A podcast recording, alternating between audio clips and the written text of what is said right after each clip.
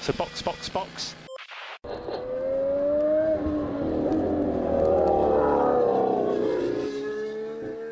Bom dia!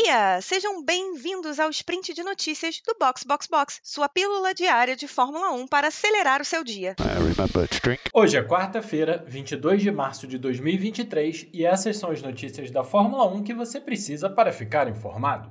MP1! Sérgio Pérez coroado como rei das pistas de ruas da Fórmula 1. Mas será mesmo? Mike Crack agora concorda com o resto do mundo da Fórmula 1 que o AMR23 está entre os melhores carros da temporada. E a Alpine se manifestou sobre o problema da posição na largada, razão da penalidade do Ocon no Bahrein e do Alonso em Jeddah.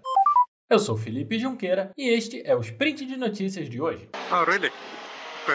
Agora, segundo a Fórmula 1, Sérgio Pérez é o rei dos circuitos de rua. Ele ganhou em Mônaco e em Singapura no passado e em Jeddah no domingo. Em 2022, as duas vitórias em circuito de rua foram as únicas dele, enquanto Verstappen ganhou 15 corridas. Muito bem, muito legal, mas será que é para esquecer a realidade do que realmente aconteceu? Pérez ano passado ganhou em Mônaco tendo mandado um Schumacher no sábado, destruindo a chance de todos os pilotos que vinham atrás dele de melhorarem suas voltas de classificação, incluindo Verstappen, que estava melhorando a última volta dele suficiente para largar na frente do Pérez. Em Singapura, Verstappen também estava voando, mas a equipe se embananou com a quantidade de combustível e, de novo, ele não conseguiu dar a sua última volta de classificação. Nesse final de semana, Verstappen claramente era mais rápido que o Pérez e só não largou na ponta porque o eixo do carro dele quebrou no sábado. No domingo, Pérez conseguiu dar voltas semelhantes ao Verstappen quando o bicampeão estava chegando, sim, mas o que será que teria acontecido se o carro do Verstappen não tivesse começado a dar problema faltando mais de 10 voltas para o final? O que parece é mais um caso de análise baseada em dados incompletos e sem nenhum apreço pelo contexto real, só para postar um gráfico no Twitter que ainda por cima tinha um erro gramatical bizarro. A vontade de criar narrativas para encher linguiça, mais uma vez, destruindo a análise calma e objetiva dos fatos. É muito fácil criar narrativas de acordo com os dados que você pode manipular. Manipular não no sentido ruim da palavra, não estamos criando dados, mas estamos usando os dados da forma que nos convém. E isso vale para qualquer pessoa. Quando você pega o dado cru, o número cru, o Pérez realmente é um piloto excepcional nas pistas de rua. Não que ele não seja, mas o fato de ele ter ganho as corridas que ganhou em pistas de rua não significa que seja todo o talento dele ou todo o potencial dele, nem que ele também não seja ruim porque as corridas tiveram situações complexas acontecendo. Só que é muito fácil simplificar. Teve todo um contexto para que essas vitórias acontecessem. Nenhum contexto desses tira o mérito dele por ter ganho, mas sim é importante a gente levar em consideração que quem poderia ganhar essas corridas não estava em pé de igualdade naquele momento, seja em Mônaco, que foi o Leclerc e o, e o Verstappen com duas situações distintas, né? O, o Verstappen não conseguiu fechar a volta dele na classificação, o Leclerc foi completamente atrapalhado pela equipe. Em Singapura, o Verstappen largou muito de trás, enfim, não, conseguiu fazer uma classificação decente. Em Jeddah, esse domingo, o Verstappen também não fez a classificação. Também cabe lembrar que em Jeddah em 2022, Pérez bobeou.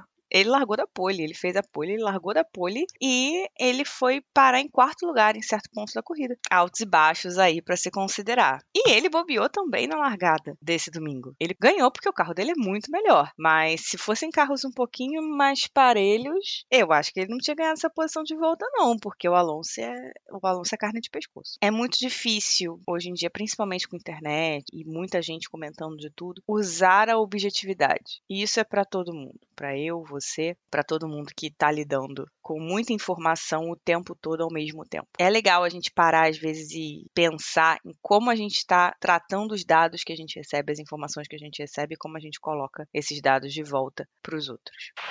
O que todo mundo já sabia, agora tem a chancela do chefe da Aston Martin. Mike Crack finalmente admitiu que a equipe construiu um carro excelente e a Aston Martin está entre as equipes da ponta. Como de costume na Fórmula 1, ele falou que a equipe tem dois pontos na curva só, faltam 21 corridas no ano, então fazer declarações categóricas é perigoso, mas o carro funcionou em duas pistas completamente diferentes e a velocidade final, que a equipe achou que seria um ponto fraco do AMR23, foi um ponto positivo em Jeddah, com os dois carros tendo boa eficiência nas retas. A próxima pergunta, obviamente, foi se a Aston Martin conseguiria alcançar a Red Bull, e o crack foi cauteloso, lembrando que todos os carros vão continuar sendo desenvolvidos e é impossível saber quem vai chegar onde especialmente porque a Red Bull tem uma estrutura melhor que a Aston Martin e a equipe está mais acostumada com a briga de desenvolvimento da ponta, o que é uma novidade para a Aston. Seria ótimo se alguém desafiasse a Red Bull ainda em 2023, mas os campeões parecem terem acertado no alvo com a RBR19, então veremos se alguém vai conseguir chegar perto. Com duas corridas, é difícil não acreditar que a Aston Martin pode ser a equipe melhor posicionada para servir de pedra no sapato da Red Bull.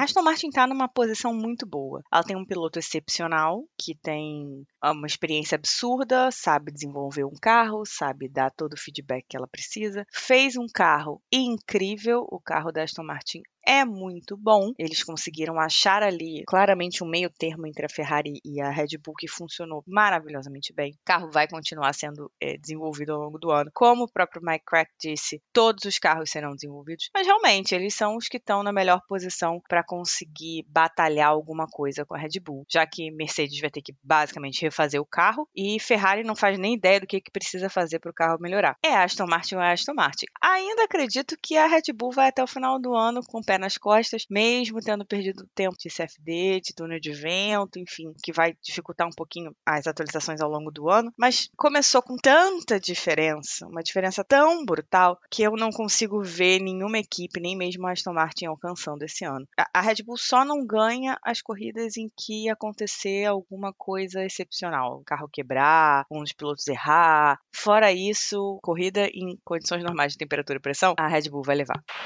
O diretor esportivo da Alpine, Alan Perman, deu declaração ontem sobre a regra que penalizou o Ocon no Bahrein e o Alonso na Arábia Saudita. Nos dois casos, os pilotos pararam no grid para a largada fora da posição correta, mas ao invés de estarem muito para frente, tanto Ocon quanto Alonso estavam muito para o lado, o que teoricamente não daria nenhuma vantagem para eles. O argumento da Alpine é que a visibilidade é ruim nos carros e é fácil um piloto parar muito para o lado quando está chegando no grid. Não é nenhum argumento ruim, pois a visibilidade realmente é péssima no carro de Fórmula 1 alguns contrapontos, entretanto. Pilotos não parecem ter problema algum em botar o carro milímetros do muro a 200, 300 por hora. Então é difícil acreditar que eles não conseguem andar 10 metros em linha reta quando estão chegando no grid. Tanto é assim que em 40 carros se aproximando do grid até agora, só dois estavam fora de posição suficiente para levarem punição. Outro ponto é que os controles para um piloto queimar a largada que existem no grid necessitam que os carros estejam na posição correta. Então é possível que um piloto que coloque o carro fora desse lugar possa começar a andar antes da das luzes se apagarem e o sistema automatizado de controle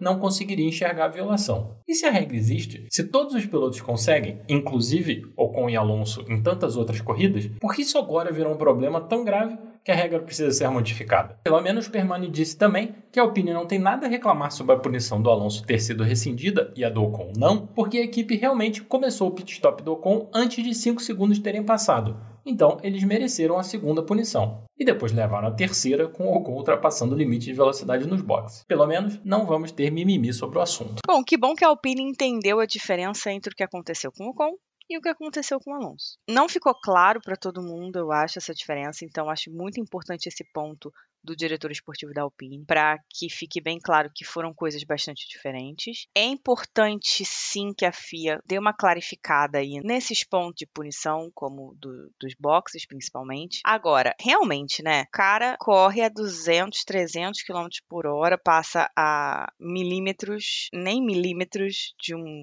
de uma parede e quer me dizer que não parou o carro na faixa, no lugar certo, porque não estava enxergando? Você faz isso isso todo santo domingo, cara. Você sabe onde tá. Você passou dois dias passando ali, fez treino de largada. Você sabe onde tá aquela, aquele espaço, a caixinha ali da largada para eles. Não tem por que errar. Não tem por que errar. Errou por displicência, provavelmente. Não acredito que coloque ali muito de propósito. Eu acho que é mais uma displicência, é mais um. Nossa, perdi a noção aqui porque, porque tava esquentando o pneu. Mas não tem por que errar. É uma coisa que tem que ser automática para eles, da mesma forma que é automático para eles soltar a embreagem para conseguir sair o carro pra, na largada, né? Não dá para eles fazerem esse tipo de justificativa, realmente. É, é para boi dormir total.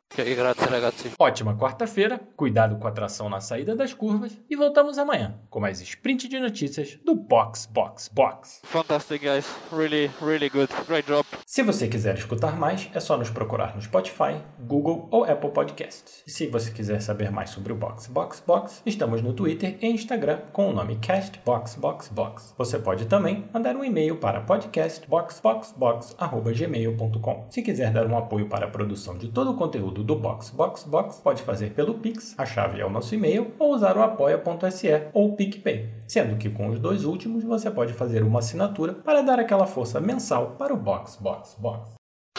That's the end. Thank you. You can jump out. So box, box, box.